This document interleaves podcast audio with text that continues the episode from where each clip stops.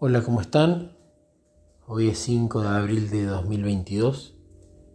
Quiero contar un testimonio sobre oración respondida para obtener un maestro de escuela sabática. Este sábado pasado, en el interín entre el sermón y la escuela sabática, me puse a hablar con Jesús ahí en el banco de la iglesia y a comentarle que me sentía quizá un poco sobrecargado de cosas.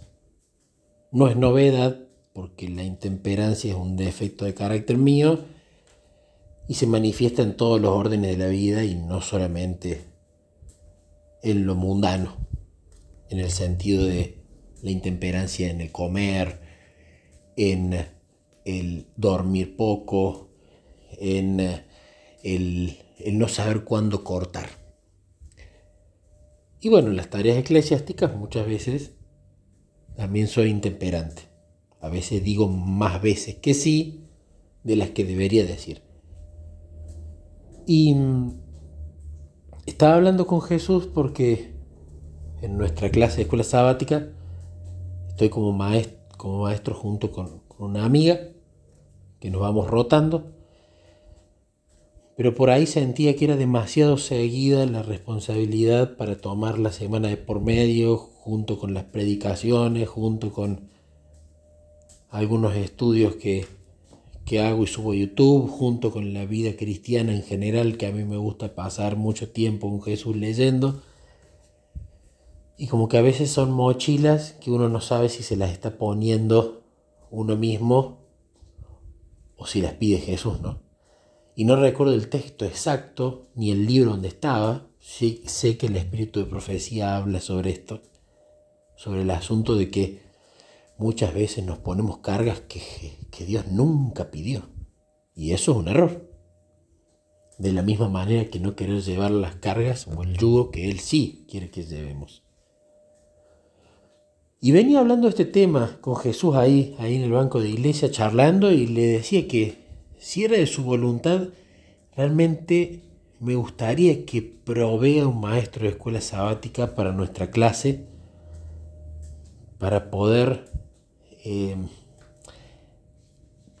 aliviar un poco en la frecuencia en que me iba a tocar dar la clase, ¿no?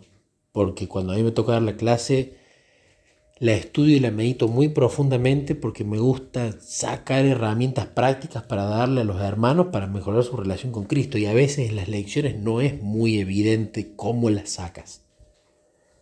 Y es un, trabajo mental y espiritual eh, desgastante en el sentido de que uno se cansa.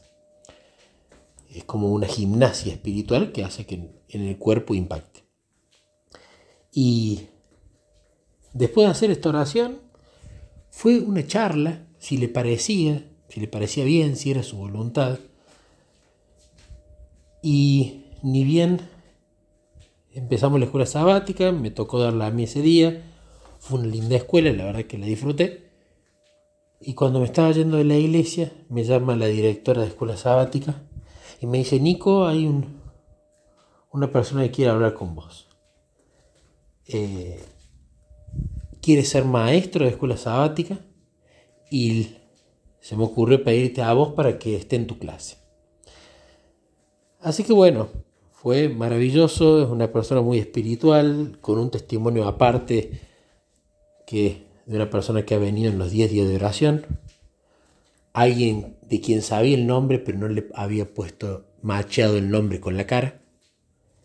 Y le di un gran abrazo cuando me enteré que era él porque realmente es un testimonio muy lindo de una persona muy trabajadora y que quiere mucho a Jesús.